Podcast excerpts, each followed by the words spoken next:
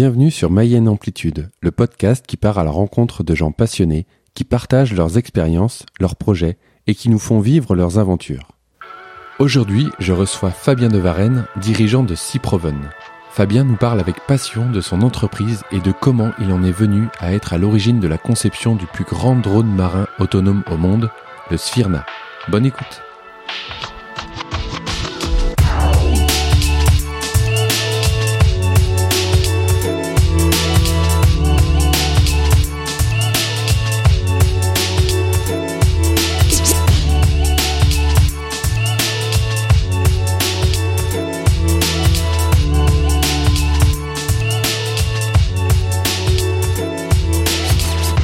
Bonjour à tous et bienvenue dans ce nouvel épisode de Mayenne Amplitude. Alors aujourd'hui j'ai le grand plaisir d'être aux côtés de, Fabien de Varenne.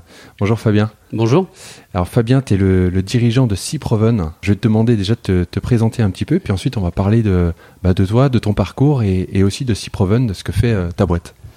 Alors, euh, pour me présenter, euh, bon, c'est assez simple. Je, suis mayennais déjà, premièrement. C'est une bonne chose. Euh, né en Mayenne, j'ai 44 ans. j'ai travaillé euh, principalement en tant que marin. En fait, j'ai fait une vie de marin en tant que marin mayennais. C'est bizarre, mais ça arrive. C'est-à-dire que j'ai passé euh, quelques années de ma vie en mer en tant qu'officier de marine.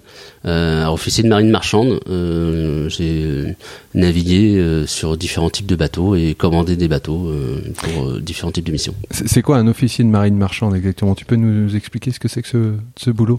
Alors il y a les officiers de marine nationale, ça on connaît bien. Et en fait, c'est les bateaux, euh, les bateaux militaires, les sous-marins, les porte-avions, ce genre de choses, voilà. Euh, et les officiers de marine marchande, c'est euh, plus les marins de commerce. C'est en fait ceux qui, qui font tout le reste. Alors, ceux qui transportent les marchandises, mhm. effectivement, mais les marins pêcheurs font également partie des marins de commerce. Les, les tout ce qui est euh, les marins qui font des travaux offshore. Euh, pour le pétrole, pour euh, l'éolien offshore, pour enfin tout ce qui est énergie marine renouvelable, euh, pour tout ce qui est recherche sous-marine, prospection, tous les travaux sous-marins en fait. dès que quelqu'un travaille en mer sur un bateau, il est marin de commerce. D'accord. Ok. Voilà, c'est aussi simple que ça. Alors il y a, y a, beaucoup de spécialités, mais euh, moi j'étais plus dans la partie prospection, euh, euh, études scientifiques. Euh, euh, Donc tu, tu as navigué un petit peu, un petit peu partout, j'imagine. Alors j'ai navigué, oui, enfin un petit peu partout, pas, pas non plus. j'ai pas fait tous les, les, océans de la planète, mais j'ai navigué beaucoup en Afrique, enfin dans différents endroits comme ça. Et t'as fait ça pendant combien de temps Tu m'avais dit? Pendant, bah, en tout, avec quelques interruptions, pendant pas loin de 15 ans. Pas loin de 15 ans. D'accord. Et donc après, qu'est-ce qui qu'est-ce qui s'est passé après ce, ce, boulot? Alors ce qui s'est passé, c'est euh, euh, donc euh, j'étais, j'étais, j'étais, je commandais un bateau en Afrique, euh, au Nigeria, euh, au pétrole, et bon j'étais en fin de contrat, et puis j'ai, j'ai eu envie, j'avais déjà fait des interruptions à un moment donné dans, dans, dans ma carrière de marin, et j'ai eu envie de monter une, une société dans, dans un domaine différent, qui est la robotique marine, et donc j'ai monté Ciproven. Et alors, euh, comment comment ça devient l'idée de, de, de, monter une boîte comme ça? Ça t'est venu d'un coup? C'est quelque chose qui a été mûri, réfléchi? Tu tu pensais euh, qu'il y avait un besoin particulier? Ou alors c'était juste une envie euh... Alors moi, ça faisait quelques années que j'observais en fait le boom des drones aériens, des euh, tout, tout, ce qui vole en fait et de façon autonome. Ouais. Et puis euh, pendant pendant quelques temps, j'ai commandé un bateau, un bateau support ROV en fait. Euh, les, bateaux support ROV, c'est des bateaux qui travaillent pour pour l'industrie offshore. offshore au, sens large du terme, c'est-à-dire ça peut être pétrolier ou ou énergie marine renouvelable. Et euh, donc euh, un ROV, c'est un robot sous-marin qui, là en l'occurrence, on avait un robot sous-marin qui pouvait descendre jusqu'à 4000, 4000 mètres de profondeur. Donc avec, euh, il descend dans une cage, il a un ombilical, il sort de, ce, de cette cage et il va travailler, enfin déjà observer et puis travailler dans le fond des, des océans. Et donc ça, c'était une première, une première euh, idée de d'application de, la robotique marine. Donc ça c'est un bateau que tu as acheté toi, c'est ça Ah non non, moi ah non. ça, ça c'était un, un, un, bateau que je sur lequel je travaillais. Ah d'accord. J'étais commandant en second sur ce bateau-là. Voilà. Et puis euh, et, et puis de fil en aiguille, le, le fait de, de voir ces, ces, ces, applications de robotique à la fois dans les airs et sous l'eau, euh, je me suis dit que l'autonomie des véhicules allait aussi se faire en surface. Et d'ailleurs, il y avait déjà des projets de, de véhicules de surface. Euh, et donc, euh, par la suite, j'ai lancé Ciproven avec comme euh, principe exclusif, c'est de s'intéresser à la robotique, mais de surface. En fait, des bateaux, des bateaux, mais sans personne à bord, et euh, soit téléopérés, soit euh, autonomes. Donc euh, avec une intelligence artificielle qui permet d'éviter les obstacles et de, de, conduire une route. Oui, ça c'est une réflexion qui a été menée, j'imagine, un petit peu plus tard, parce que quand ces, ces bateaux-là dont tu parlais, c'était des bateaux déjà avec des pilotes, euh, enfin avec des avec du personnel à bord, non j'imagine? Oui, alors les bateaux support ROV, oui, bien sûr, oui, c'est des bateaux avec des, des, du personnel à bord. Mais par contre, le robot, euh, lui, il descend tout seul à 4000 mètres. D'accord. Voilà, donc il, descend du bateau, oui. effectivement, mais il est complètement, euh, là pour le coup, c'est, il y a, y a toujours un ombilical, donc un câble ouais. qui relie le, qui relie le robot au bateau, au ouais. bateau. Ouais. mais euh, parce que les ondes passent beaucoup moins dans l'eau, Mhm. beaucoup moins bien dans l'eau que, que dans les airs, Mhm. donc c'est très compliqué de faire un engin autonome, euh, enfin un, un engin euh, euh, radio guidé sous l'eau, mais téléguidé, c'est avec un fil, c'est beaucoup plus simple. Ouais, d'accord. Donc là, on est au début. Euh, là, on est, on se situe à peu près en quelle année? 2000, euh, 2013 Alors 2013 c'est le début de Ciproven. Ouais. Euh, c'est le début de. En fait c'est le moment où j'ai arrêté de. J'ai quitté mon commandement en Afrique. D'accord. Et l'idée, vraiment le déclenchement de l'idée, c'est dans les alentours de 2010-2011, où, où là il y avait euh, justement euh, toutes ces observations, le boom des, des drones aériens, le, euh, le boom, enfin dans, dans, dans, dans beaucoup de, de milieux, on parlait de justement de l'autonomie des, euh, des véhicules et, et très peu par contre de l'autonomie des véhicules de surface. Hmm. Voilà. Et alors, donc là, te, te voilà parti dans, dans, une aventure assez, j'imagine, palpitante. Par quoi, par quoi on commence quand on veut construire un drone marin? Du coup, j'imagine que ça se fait pas comme ça. En plus, il n'y a pas vraiment de modèle qui existe. C'est pas comme les drones aériens où c'était vraiment le, le boom à ce moment-là où ça sortait euh, par tous les bouts.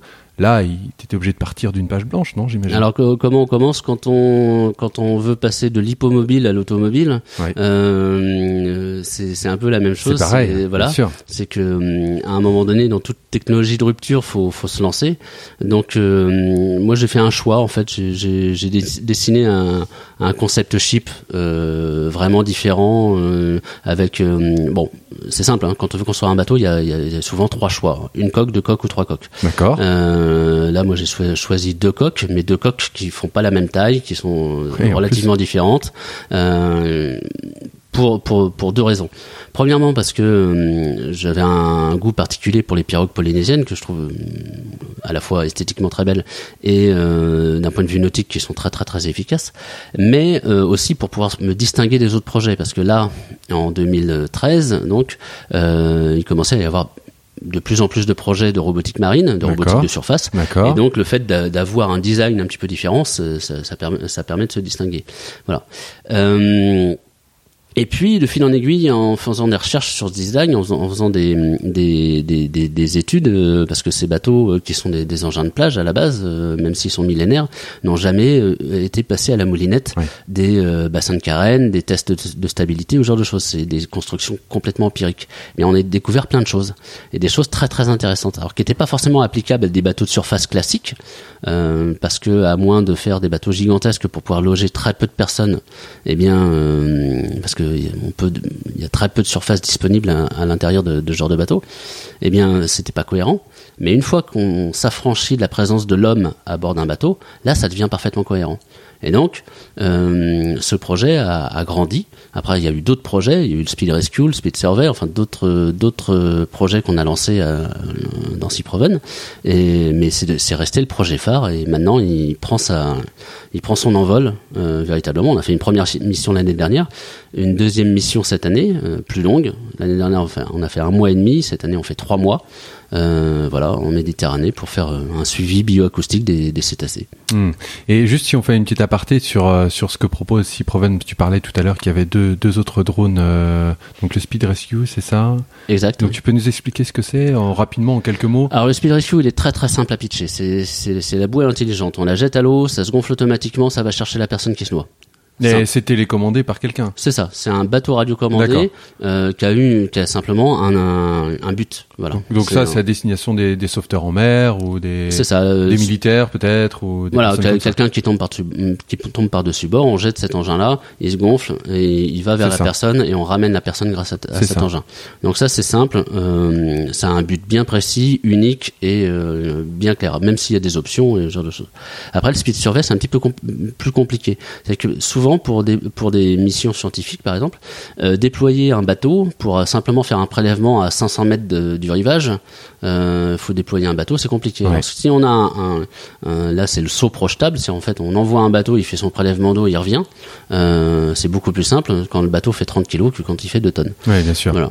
Donc ça c'est le speed, le speed survey, mais le speed survey a, a- a par contre une gamme de, de possibilités euh, d'outils qui est beaucoup plus large. Par exemple, il peut faire de la bathymétrie, c'est-à-dire de la, euh, connaître les, re- les reliefs sous-marins. Voilà, par exemple. Euh, D'accord. on met un sondeur multifaisceau en dessous et ça permet de faire une 3D, une cartographie euh, très précise des, du relief sous-marin. Ouais, c'est une sorte de mini euh, Sphyrna, si je comprends bien, non? Alors non, parce que euh, là on parle de, de bateaux autonomes, Ouais. mais autonome euh, d'un point de vue décisionnel euh, et programmé et tout ça. Mais Ouais. ça c'est une partie de l'autonomie. L'autonomie euh, du Sphyrna est bien plus large dans le sens où bon, il a une autonomie décisionnelle, mais surtout on travaille sur l'autonomie énergétique. Et Oui, alors ça c'est intéressant d'un point de vue technologique. Est-ce que tu peux justement développer un petit peu ça, euh, l'autonomie énergétique C'est-à-dire en gros, il a des batteries, des panneaux solaires et il n'a pas besoin de d'autres énergies pour euh, pour fonctionner. Il n'y a pas besoin de, de carburant X ou Y. Il n'y a pas vraiment de moteur. Enfin, peut-être des moteurs électriques du coup. j'imagine. si, euh, il y, a- il y a un moteur électrique de propulsion. Voilà. Mais le but, euh, parce que vu qu'il n'y a plus personne à bord, on peut se dire un bateau peut rester pendant des mois en mer en autonomie. Mm. Alors, pour rester pendant des mois en mer en autonomie, euh, soit on embarque beaucoup beaucoup de fuel, mais c'est compliqué, ça fait un bateau énorme, euh, surtout pour alimenter la charge utile et la, et la propulsion. Mhm. Mm, Et sinon, il y a une, une autre option, c'est de se débrouiller pour que ce bateau euh, trouve, trouve son énergie en mer. Et de l'énergie en mer, il y en a beaucoup. Il y a le vent, Ouais. donc euh, propulsion vélique. Donc euh, sur le Sphyrna maintenant il y a une aile, une aile qui permet de le propulser quand il y a du vent.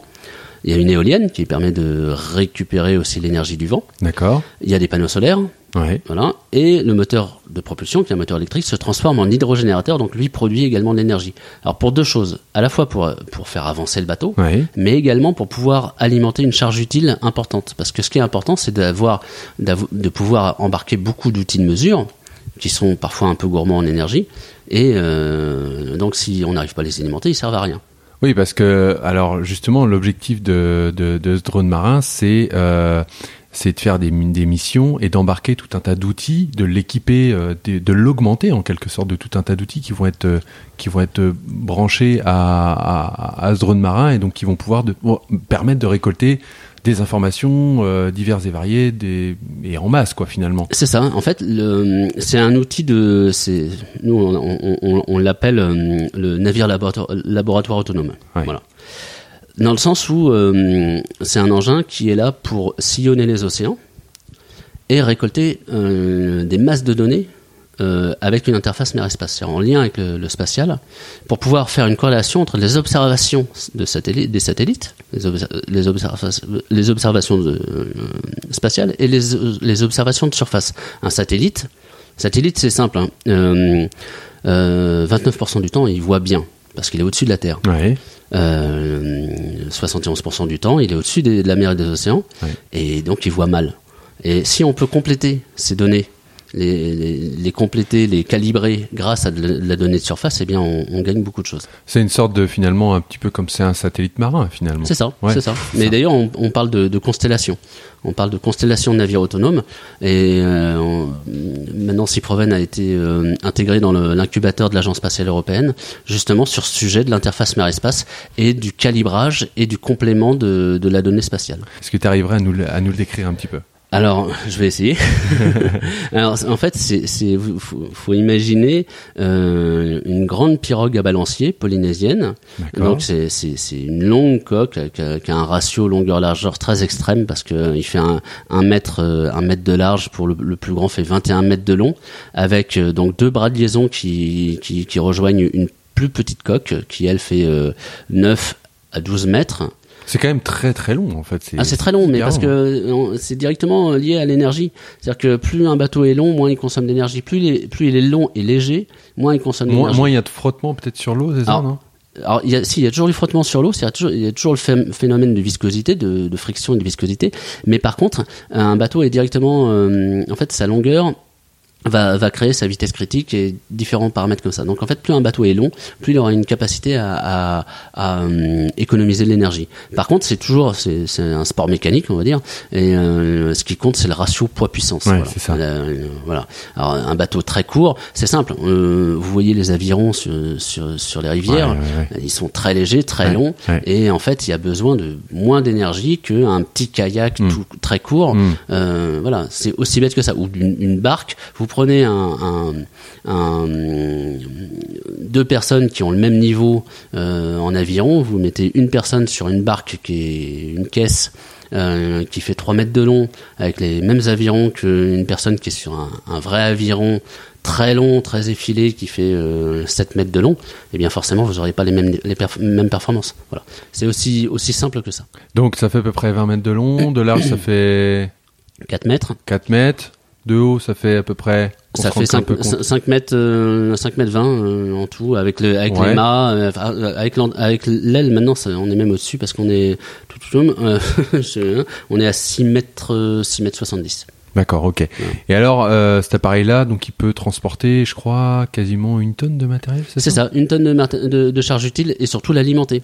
Et en plus de ça, je crois qu'il arrive quand même à être excédentaire en, en énergie, c'est pas ça? Alors c'est le but, c'est le but de le rendre ex excédentaire en énergie. On, on, y arrive globalement, mais euh, si à un moment donné il y a très peu de soleil, très peu de vent, euh, là il peut se retrouver bah, un petit peu à plat. Ouais. Alors il consomme très très peu d'énergie, donc il, il, se met en mode survie. Donc est-ce euh... qu'on peut savoir à peu près combien ça consomme si on devait se référer à, je sais pas, du matériel qu'on a chez nous, Alors, pour se rendre compte un peu? Pour avancer, s'il n'y a pas de vent, pour avancer à 5 nœuds, il consomme 500 watts. 500 watts, c'est un grippin. Ah, c'est fou ça quand même. Voilà, un, un grippin c'est un peu plus. Grippin, euh, mettons un ouais. sèche-cheveux. Un sèche-cheveux, ouais. Voilà. ouais. Un sèche-cheveux pour avancer à 5 nœuds. Donc 5 nœuds, ça fait euh, 8 km heure. Ouais. Voilà. 5 nœuds, c'est une vitesse euh, qui est cohérente sur l'acquisition de données, euh, sachant qu'on va pas toujours à 5 nœuds. Le but, c'est pas de faire un bateau qui va très vite, même s'il va vite. Euh, il peut aller très vite, mais c'est pas le but parce que là, il consomme trop et ça nous intéresse pas. Voilà. Euh, par contre, euh, la partie vraiment importante, c'est de pouvoir euh, avoir une charge utile, une charge scientifique qui, qui, qui, a, qui, a, qui a, de la valeur, qui, qui, mesure des choses intéressantes. Et ça, souvent, ces charges utiles-là consomment sont très gourmandes. Ah oui, enfin, très gourmandes. Mmh. C'est c'est pas non plus des des, des, des c'est tout un tas d'équipements électriques, des sondes, des, des choses comme ça qui demandent une, une, une puissance électrique donnée et puis une autonomie donnée et puis surtout une régularité, j'imagine, au niveau de enfin d'électricité quoi. Exactement. Que ça soit nickel quoi. Exactement. Donc euh, si, si on prend euh, le, le, bateau, lui, euh, produit en moyenne, euh, enfin si on, si on fait une, une, une, moyenne de base, il va produire 1000-1500 watts euh, en, en, moyenne, ouais. et il va, il va consommer... sur sa charge utile, il va consommer 500 watts ou 600 watts et sur, sur sa propulsion 500 watts. Mm. Voilà.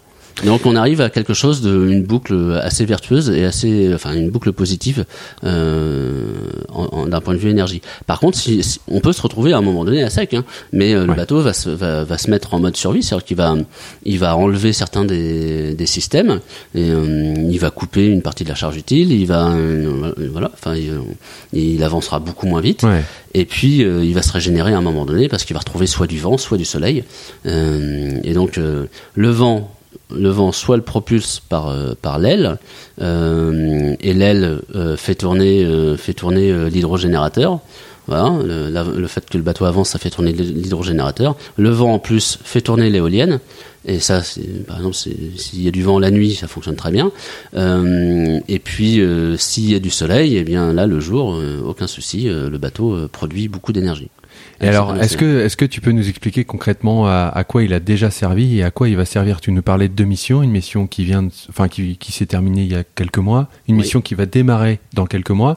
Euh, à quoi ça sert exactement? À quoi, Alors- à quoi c'est utile? C'est à peu près les deux mêmes missions. Après, la, la mission de l'année dernière était euh, assez expérimentale, euh, à la fois pour nous et à la fois pour les scientifiques, parce que c'est la première fois qu'une mission de, de ce type euh, se faisait en, en navire autonome euh, et réussissait. Déjà, parce que euh, en fait, il y avait eu des, des tentatives, euh, entre autres euh, aux États-Unis, de, de, de missions de bioacoustique, parce que la bioacoustique c'est un domaine bien précis. C'est- Ouais. C'est c'est écouter sous l'eau, mais euh, la mer, les océans, c'est, c'est- on dit que c'est le monde du silence, mais c'est plutôt le monde du bruit. C'est en fait toutes les interactions des animaux, et entre autres des grands mammifères, des grands, des grands cétacés, se font par le bruit. Voilà, ils connaissent leur, leur environnement par le bruit. Donc, écouter sous l'eau, ça permet de, voir sous l'eau, de savoir exactement où se situent euh, tout, tout- toutes les espèces et, ce genre de choses. Donc, on en tire beaucoup d'informations. Euh, donc l'année dernière, par exemple, on a fait euh, des trajectographies de, cachalots. Donc on a écouté des cachalots qui, plongeaient jusqu'à 2000 mètres de profondeur, chassaient le long des grands canyons au large de Toulon, par exemple, remontaient les, les parois des canyons. Donc on savait à quel moment ils mangeaient et leur position très précise, parce qu'il y a plusieurs hydrophones sous le, sous le bateau, et c'est- là c'est comme les oreilles, quand vous entendez un son qui, qui arrive d'un côté, Mm. euh, en fait vous arrivez à situer le- le- le- À peu l'origine du près, son. euh, oui, à peu Voilà. près où c'est quoi Quelle Alors, distance et si c'est loin ou pas quoi. Exactement. Donc nous on a deux oreilles, là le bateau il a cin- cinq oreilles, cinq hydrophones. Voilà. Donc c'est encore plus simple pour lui. Et puis ses, ses oreilles sont beaucoup plus écartées que, que les nôtres. Même si le, le- la propagation du son dans l'eau est cinq fois plus rapide, et bien malgré tout il fait la, la différence. Et puis euh, ce- ces hydrophones sont reliés sur une carte qui elle fait un million d'échantillons à la seconde. Donc ça permet de zoomer dans les échantillons de façon très très intéressante à partir du moment où c'est calibré à la nanoseconde. Voilà. Donc en fait, c'est le son euh, euh, reproduit, euh, comment dire, des, des petits points sur une carte, et c'est ça qui permet de mesurer la distance. Alors c'est plus que des petits points sur une carte. En fait, il y a là on a on discute, on a deux micros. Ouais. Bon, imaginons qu'on- que que- qu'il y a un différentiel euh, dans ce boîtier là. Ouais. Euh, c'est pas très très euh, visible pour les pour les auditeurs, mais euh, on va savoir que le son va arriver d'abord sur ton micro et après sur le mien. Ouais. Voilà. Euh, et bien là, c'est exactement la même chose. C'est-à-dire qu'en fait, imagine, il y a cinq micros. Donc le son, il arrive d'un endroit. Et euh, voilà. Donc ça fait à la fois des petits points, mais surtout, tu as des diagrammes qui te disent, tel, euh, mettons, Fabien a parlé avant Damien. Hmm. Ok. c'est- Ah, c'est hyper intéressant. Donc ça, c'est donc là, en gros, le euh, le Suerna a été équipé de ça par les donc par les scientifiques par les du scientifiques CNRS, du CNRS, Université voilà. de Toulon. Et donc la prochaine mission, c'est à peu près. Alors la prochaine mission, c'est la même avec la même équipe scientifique, donc le prof- professeur Hervé Glotin de Ouais. l'Université de Toulon.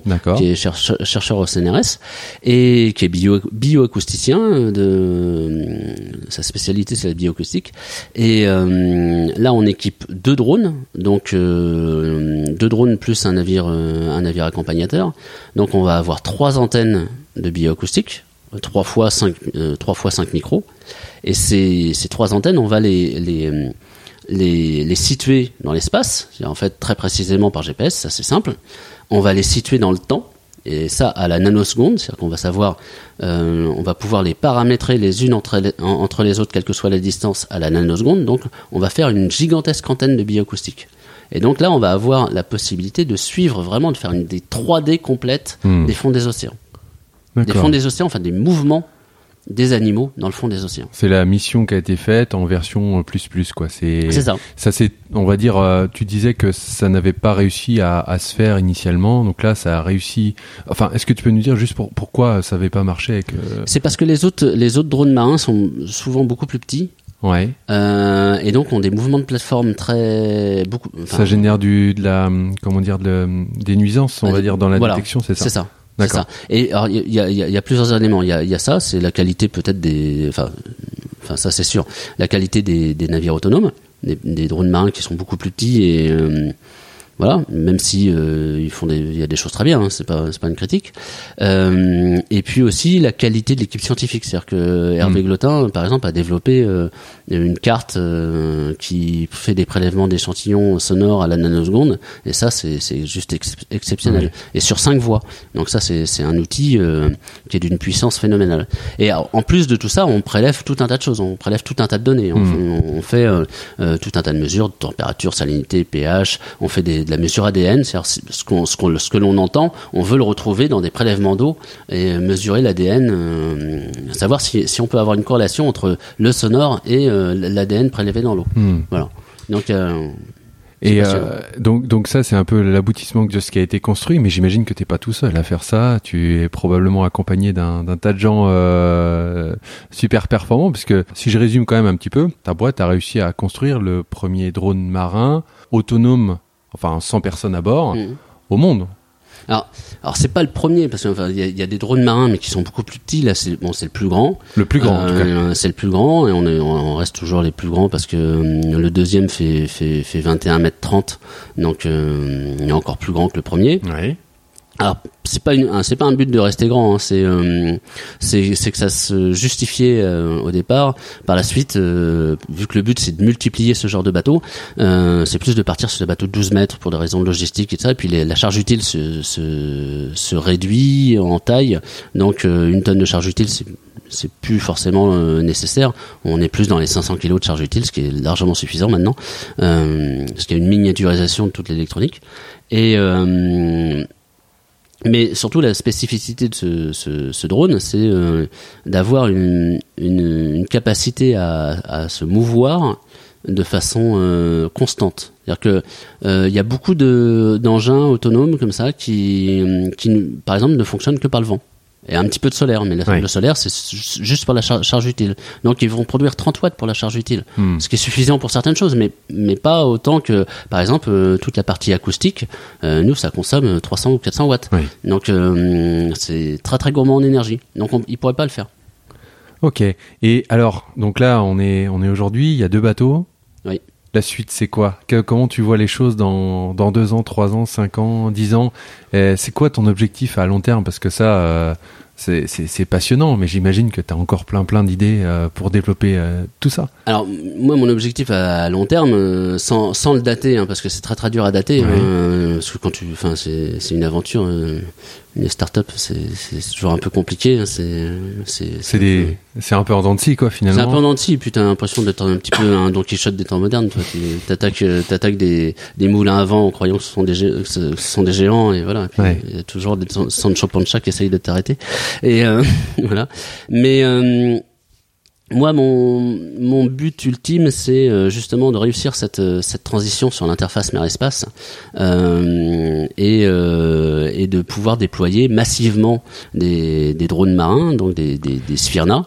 Tout à- on, on parlait tout à l'heure des satellites, c'est un peu le même principe. Tu as ça. construit un satellite, bah maintenant tu veux, tu veux en, en mettre en place pour tout un tas d'usages différents, mais sur la mer et pas dans l'espace. Alors voilà, et, et, et en fait, vu que vu que les bateaux seront tous identiques, euh, par contre, le, le principe c'est d'avoir un usage commun à tous les bateaux qui mesurent une, 38 paramètres, voire même plus bientôt, et qui fassent de la surveillance aussi. En fait, donc le but, c'est de surveiller, par exemple contre euh, les trafics, les pêches illégales, euh, euh, tout un tas de choses, même même des surveillances militaires, donc de l'action de l'État en mer, des différentes choses comme ça, voilà, et monitorer les, les espaces océaniques. Donc monitorer, c'est assez simple, c'est la température, la salinité, le pH, enfin tout un tas de paramètres comme ça, mais aussi la biomasse. C'est-à-dire qu'en fait, le but, c'est quand, quand tu as des, des, des, des centaines de bateaux comme ça sur l'eau, eh bien tu peux dire à une pêcherie, un État maritime par exemple, qui, qui achète la donnée, peut dire euh, à une pêcherie, bah écoutez, vous avez le droit d'aller pêcher tel banc de poissons qui se trouve à tel endroit Hmm.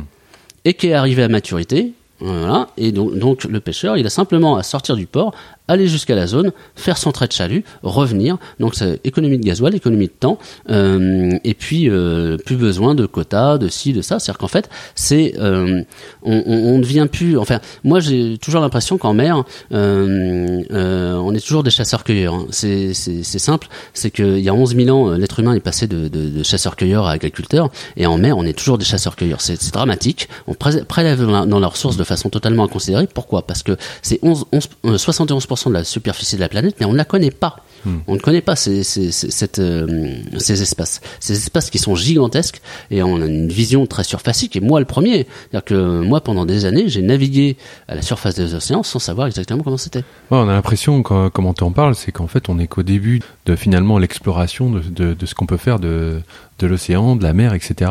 On se sent vraiment habité par euh, par ce projet en tout cas. Moi, ce qui, ce qui m'intéresse aussi, c'est de parler un petit peu de la, la partie entrepreneuriat. Est-ce que tu peux nous dire euh, bah, comment t'es passé de ton ancien boulot à cette, cette vision de dirigeant, enfin son, ce travail de dirigeant d'entreprise? J'imagine que c'est pas du tout le même la même chose. T'es passé, t'as passé un cap complètement différent. Est-ce que tu peux nous expliquer un petit peu cette transition? Est-ce que comment comment j'ai euh, j'ai déjà eu des, des périodes où j'étais entrepreneur. D'accord. Donc tu connaissais un petit peu euh, ce que c'était? Je, je, je, connais. Euh, j'ai fait des, des, études de management en plus de mes études de, de marin.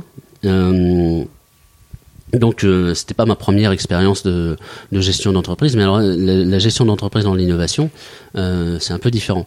Et euh, donc c'est ça la, la, réelle différence, c'est qu'il faut être très patient, faut euh, faut avoir une, anticipation euh, qui est toute relative, hein, parce qu'on sait jamais ce que ce qui est, ce qui est fait le lendemain. En fait, toujours avoir plusieurs cartes d'avance dans, dans sa besace. Oui, mais il y a aussi le fait que tu vois quand tu es dans une quand, quand tu travailles sur une technologie de rupture, tu sais pas quand va se faire la rupture. Tu, sais pas quand va se faire la prise de conscience. C'est-à-dire que euh, l'autre jour, j'entendais une mission de radio qui était très intéressante. C'était sur le début de justement des, des, des constructeurs automobiles en France. Sais-tu combien il y a eu de constructeurs automobiles euh, au début du XXe siècle? Oh, euh, J'en ai strictement aucune idée. Il y avait 380 constructeurs automobiles. C'est énorme. Maintenant, il en reste combien? Il en reste 10, 15, 20 Ça, ça doit être à peu près ça. Avec les petits, euh, on doit être à peu près euh, peut-être à une quinzaine de constructeurs, constructeurs automobiles. Et, euh, voilà. Mais là, toi, finalement, ta boîte, vous êtes peut-être deux, vous êtes peut-être trois, quatre. Il y en a quand même pas tant que ça qui, qui sont sur ce marché-là. Donc, vous avez pris une avance, je pense, considérable sur sur sur sur, sur les autres. Imaginons, moi, un jour, je veux lancer ma boîte et faire des drones marins. je vais je vais avoir un sacré retard. Il y aura un sacré gap, j'imagine, par rapport à à l'avancée qui a été faite par Cyproven, non? Oui, alors il y a ça, mais il y a aussi le fait d'être au bon moment. Oui. Le timing. Le timing. Ça ça. Si, si t'es trop tôt, c'est pas bon. Si t'es trop tard, euh, voilà. Et alors, y a, enfin, il y a tout un tas de paramètres qui, qui rentrent en jeu. Il y a, il y a les rencontres aussi, le fait de, mm. de, d'être là au bon moment, au bon endroit, qui va, qui va te permettre de, de trouver la, la personne qui te dit euh, ça match, euh, on part là-dessus, euh, soit sur une levée de fonds, soit sur un contrat, soit, enfin, toutes ces, hum, tous ces points qui font que, voilà, le, ça match, ça prend. Une de nos grandes chances, par exemple, c'est d'avoir d'être entré à l'incubateur de l'agence spatiale européenne. Ça, c'est c'est génial. C'est un tremplin c'est un tremplin parce que c'est vraiment la, la vision euh, la vision big data parce que maintenant en fait euh, l'idée c'est pas de vendre des bateaux hein, c'est de mm. vendre euh, la donnée mm. euh, récolter la donnée la stocker la traiter faire du deep learning deep learning tu peux faire la traduction peut-être pour ceux qui nous écoutent le deep learning, c'est très très simple. Ça fonctionne, c'est des réseaux de neurones artificiels qui fonctionnent exactement comme votre cerveau. Voilà. Donc en fait, euh, tu te lèves le matin, tu regardes par la fenêtre, tu vois quelqu'un avec un bonnet, des moufles et un parka. T'en conclus quoi? Ah, qui fait froid Voilà, il fait froid. Bon. Donc tu as une donnée mesurable. Simplement avec tes yeux. Oui. Donc il fait froid, il fait entre moins 5 et 0. Ok. Oui. T'habites à Évron. Donc hémisphère nord. Donc euh, s'il fait froid, c'est plutôt quelle saison? Plutôt l'hiver. Oui, donc tu as une donnée temporelle. Simplement par une observation, tu as deux données. Une donnée temporelle et une donnée observable. Donc imagine, nous on a cinq sens. Imagine, les bateaux, ils ont 38 sens. 38 sens plus les sens des satellites. Donc tu croises toutes ces données. Tu croises tout, ouais.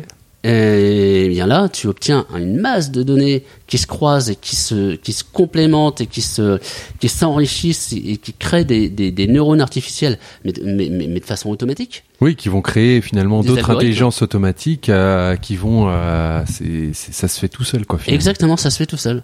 Et donc ça, toute cette masse de données, en fait, tu vas, tu vas pouvoir savoir qu'à un moment donné, bah, tiens, il n'y a pas de drone à la surface. Tu sais que l'eau est la telle couleur par rapport à une phosphorescence planctonique. Euh, tu vas en déduire que c'est telle température sur telle, telle épaisseur de la colonne d'eau, sur ci, sur ça, et qu'il y a potentiellement, vu que tu es dans telle région, il y a tel, tel banc de poisson qui est en dessous. Hmm. Donc tu vas savoir tout un tas de choses parce que tu, euh, euh, c'est comme l'observation des nuages aussi. C'est, c'est toutes ces observations qui, qui permettent en fait de, de, de, de, de croiser les données et, et d'en tirer des, des conclusions. Ouais. Par contre, tu as, le cas non conforme. La, la, pourquoi, là on est en plein été, il fait, il, fait, il fait 30 degrés, et ça tu le sais, et pourquoi il y a quelqu'un qui a, qui, a, qui, a, un bonnet, des moufles et, Ouais. et une parka? Bon, là euh, c'est le cas non conforme, et là, ça tilte. Voilà. Ouais. Euh, Est-ce que tu aurais des, des conseils Là, on va, on va arriver un petit peu au bout de l'épisode. Est-ce que tu aurais des conseils à donner aux personnes qui ont, comme toi, euh, une sorte d'élan d'idée et qui voudraient euh, la développer? Je pose ça quasiment à tous les épisodes parce que ça m'intéresse beaucoup. Euh, et qui voudraient se lancer dans le monde de l'entrepreneuriat et euh, qui ont des idées un petit peu innovantes comme la tienne, mais qui euh, ont peut-être là aussi tout à faire et voudraient euh, promouvoir un petit peu leur idée et partir de zéro. Alors, il y a des conseils, euh, il y en a plein. Après, après euh, les conseils, c'est toujours la même chose. euh, faut, faut. Alors ça s'adapte en fonction des, Ouais. des situations, des personnes, etc. Mais il y a peut-être des conseils un petit peu que, que toi t'ont t'ont aidé et que peut-être des personnes peuvent écouter et qui sont peut-être dans le même cas que toi quand tu étais il y a quelques années. Alors moi, ce que j'ai appliqué, c'est euh, toujours la patience. Oui. C'est qu'en fait, un projet, ça se fait pas en deux ans, euh, ça, ça tombe pas comme ça. Voilà. Donc, c'est être patient. Bon, croire en son projet, ça c'est la base. Si on croit pas à son projet, euh, si vous doutez, Ça s'arrête. euh, ça s'arrête. On a quand même peut-être un peu de doute en tant Ah, peut, ah, qu'entrepreneur. oui, bien sûr, on peut. ah, attention, on a des doutes, on a des, on a des peurs et de ça. Bon, pas avoir peur de l'échec déjà, parce Mm. que ça, c'est stati- statistiquement, euh, euh, il y, a, il y a de gros échecs. Voilà. Bon, donc pas avoir peur de l'échec, pas, pas être trop long à prendre des décisions, parce qu'il faut mieux prendre une mauvaise décision, s'en apercevoir très vite pour pouvoir faire l'inverse. Hmm. Voilà. Donc ça, c'est ça, c'est important parce Ça que. c'est intéressant. ouais. Ouais. Ah oui, oui, moi je préfère, je préfère prendre une mauvaise décision très vite et m'en apercevoir que, que passer des, des semaines à me dire peut-être petite. Tergiverser, je fais, je fais pas. Et sinon on n'avance pas. Ouais. Voilà. Euh, et alors il y a, y, a, y a une autre chose, c'est euh, bah, faire les choses soi-même. C'est-à-dire que euh, Mettre les mains dans le cambouis, c'est ça mettre les mains dans le cambouis, c'est que c'est que souvent les gens se disent ouais mais j'ai pas l'argent et ça. Mais l'argent ça n'est qu'un moyen, mais il y en a d'autres. Alors effectivement, à un moment donné, il faut de l'argent. Euh, Oui. Et ça, c'est, indiscutable et ça. Mais pour faire la preuve de concept, pour, pour, pour être crédible, pour, euh, pour avancer, pour montrer des choses, eh bien, euh, à un moment donné, il faut se mettre dans un atelier, il faut fabriquer des choses, faut, faut, faut, faut montrer des choses. Parce que un plan, euh, une idée, et tout ça, aussi excellente soit-elle, si elle n'est pas matérialisée, elle est très peu concrète pour les gens. Ouais, et puis on, on- quand, quand tu parles d'argent, on dit aussi que le fait de pas avoir beaucoup d'argent, ça favorise la créativité parce que du coup, on va penser les choses peut-être autrement, on va concevoir euh, des choses au- auxquelles on n'aurait pas forcément pensé, et donc euh, par la suite, ça peut tomber euh, sur des, des- des idées magnifiques, quoi. Non, et puis en plus, une société, un- c'est un équilibre. hein. Donc, euh, si un jour tu as de l'argent pour pouvoir développer quelque chose, il faudra forcément le rembourser. Oui. Donc, moins tu dépenses en, en, en développement, plus par la suite ta société risque de, d'être, d'être- d'avoir justement des assises saines. Voilà.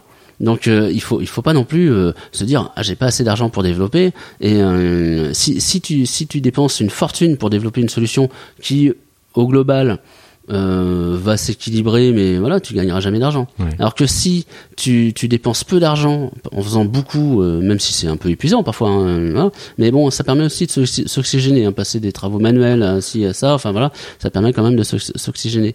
Mais euh, mais on est dans un domaine où euh, on doit être rentable, c'est des sociétés privées. Bien sûr. Donc euh, si tu dépenses beaucoup d'argent pour développer une solution, bah après faut faut faut faut aussi la vendre très cher. Oui, bah oui, c'est clair. Voilà. C'est clair. Donc Oh, euh, moi mon conseil c'est vraiment ça, c'est de considérer que l'argent c'est un- moyen, mais aussi le fait de faire les choses soi-même, tout ce qu'on peut le faire euh, tout ce qu'on peut faire soi-même au départ pour faire la preuve de concept, eh bien on doit le faire. passionnante. On pourrait parler de ça pendant des heures parce que ça, ça me passionne vraiment beaucoup.